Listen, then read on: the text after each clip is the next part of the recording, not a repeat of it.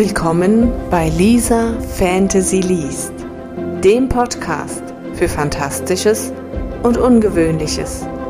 Ich freue mich, dass du heute hier dabei bist und ich wünsche dir pure Magie bei dieser Episode.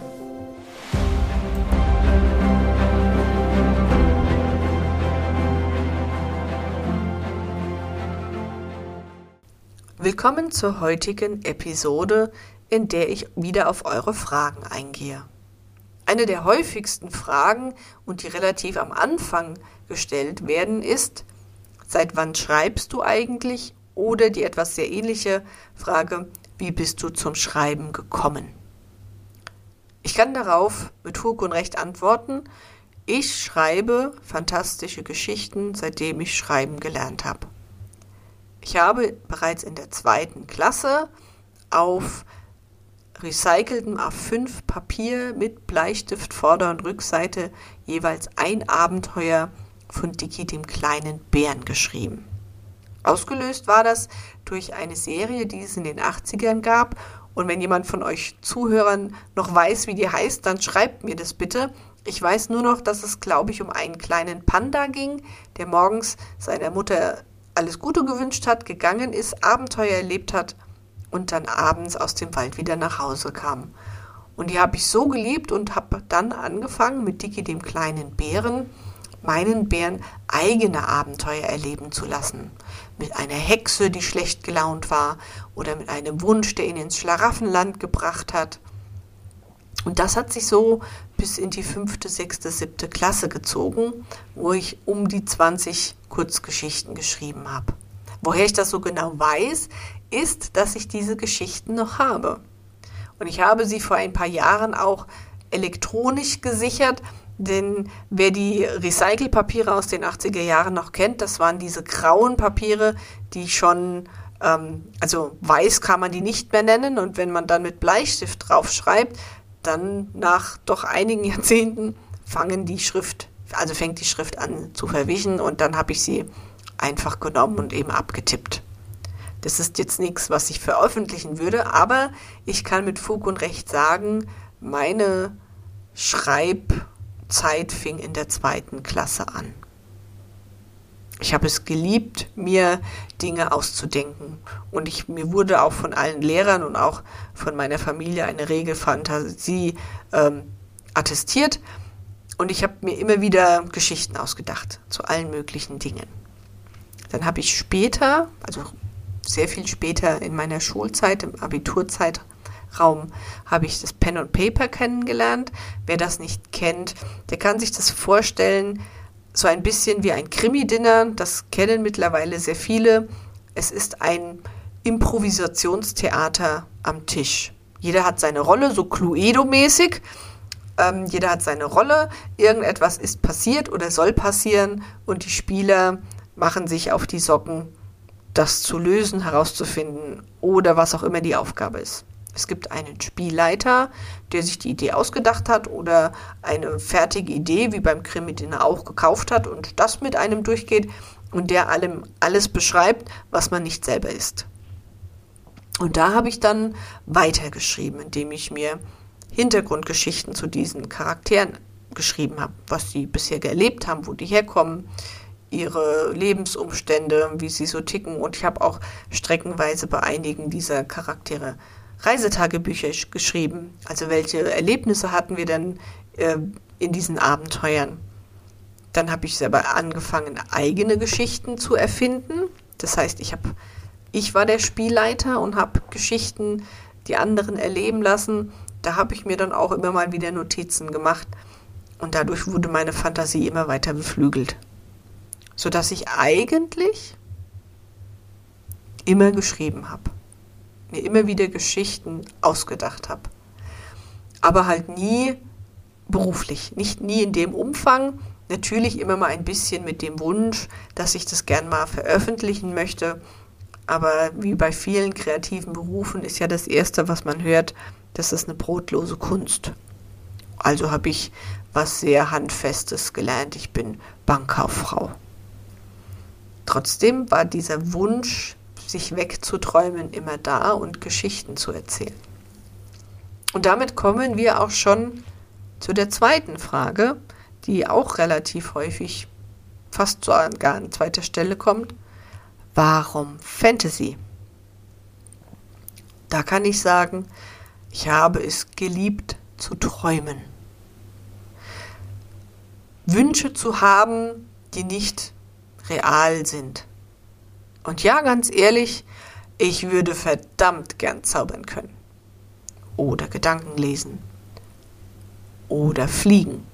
Also ohne Rucksack, sonst irgendwas. Einfach weil ich es will.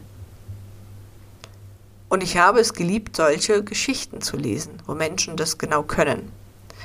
Und ich konnte in diese Geschichten am besten abtauchen und habe mir dann selber auch vorgestellt, wie wäre es, wenn ich in dieser Geschichte leben würde, welche Fähigkeiten hätte ich. Und viele der Rollenspiele, die ich kennengelernt habe, haben auch fantastische Elemente oder Magie, sodass ich da immer wieder in Berührung geblieben bin und das auch nie verloren habe. Meine Lieblingsautoren als Jugendliche waren Holbein und Marion Zimmer Bradley. Ich habe über 1000 John Sinclair Heftchen gesammelt. In unserem kleinen Dorf, in dem Dorf Laden, der hat mir jeden ich weiß nicht, ob die alle zwei Wochen oder einmal im Monat kamen, die Heftchen, der hat quasi immer nur eins bestellt, weil er genau wusste, ich komme und möchte es haben. Ja, und ich habe die über 1000 Hefte habe ich immer noch. und auch da war immer die Magie da. Übernatürliches. Dinge, die es so nicht gibt. Und diese Sehnsucht oder diese Träume und diese Wünsche, dass da mehr ist. Dass der Busfahrer mehr ist als nur ein Busfahrer. Dass der doofe Klassenkamerad, der mich immer ärgert, nicht einfach nur ein doofer Klassenkamerad ist, sondern ein Troll oder ein fieser Gnom, irgendwie sowas. Das hat mir in gewissem Maße auch mein Leben leichter gemacht, indem ich mir diese Dinge ausgedacht habe. Und in meiner Fantasie konnte ich dann diesen fiesen Gnom natürlich seinen Goldtopf klauen, ihn besiegen, was auch immer. Und so bin ich bei der Fantasy geblieben. Und auch die Geschichten in denen eben Magie und Übernatürliches sind, die packen mich noch immer am meisten. Ich habe natürlich auch schon Fitzek gelesen oder historische Romane. Und wenn jemand gut schreiben kann, dann kann ich da auch reintauchen. Aber Magie hat bei mir nochmal einen Bonus. Es fällt mir viel leichter, mich in diese nicht realen Welten abzutauchen. Und manchmal so tief und fest, dass meine Familie neben mir steht und mich anspricht und ich bin nicht anwesend. Also zumindest nicht geistig. Und deswegen war bei mir nie der Gedanke, welches Genre schreibe ich. Das Pen and Paper geht in Richtung Fantasy und Übernatürliches. Meine Geschichten, die ich selber am liebsten gelesen habe, gehen in Richtung Fantasy und Übernatürliches. Und so sind natürlich auch meine eigenen Geschichten Fantasy und Übernatürliches. Das ist nicht immer der Hauptfaktor und auch nicht immer das Präsenteste, aber es ist immer ein magisches Element dabei. Und da bleibt nur die Fantasy. Denn in einem normalen Krimi ist es halt nicht so, dass der Mörder ein Schatten ist. Oder in einer normalen Dystopie ist es eben nicht so, dass jemand Gaben hat, die Natur zu lenken. Also ohne technische Hilfsmittel oder Nanoroboter, weil Science Fiction geht ja dann auch schon wieder in Richtung, da kann ich aber nicht so abtauchen. Sondern bei mir ist es spannend, dass der menschliche Geist oder der Mensch an selbst Dinge tun kann, die wir in unserer heutigen Realität für nicht möglich erhalten. Und ich wünsche mir einfach, dass sie Realität wären, Gut, in meinen Büchern merkt man dann, dass es dann auch andere Probleme dadurch gibt. Aber ich wünsche es mir und weil es hier so nicht machbar ist, entstehen in mir diese Geschichten, in denen genau das möglich ist. Und darum bin ich Fantasy. Und das wechselt von Urban Fantasy, Romantasy oder auch einen fast fantastischen Thriller. Also ich habe ganz viele unterschiedliche Ideen, aber es ist immer was Übernatürliches, Magisches dabei. Und ja, ich wurde auch schon gefragt, warum ich das denn nicht ohne mache. Aber dann geht der Reiz für mich verloren und deswegen ist und bleibt es für mich Fantasy. Ich hoffe, euch haben die Antworten gefallen, sind auf euer Interesse gestoßen und wenn euch einfällt, wie diese kleine Geschichte, die kleine Zeichentrickserie im Fernsehen mit dem Panda hieß, schreibt mir das bitte. Ich weiß es nicht mehr und ich würde sie gerne nochmal ansehen und in Kindheitserinnerungen schwelgen.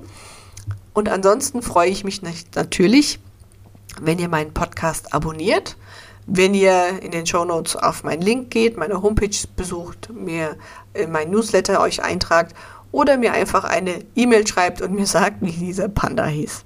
In diesem Sinne wünsche ich euch noch eine fantastische Zeit. Eure Lisa Fantasy.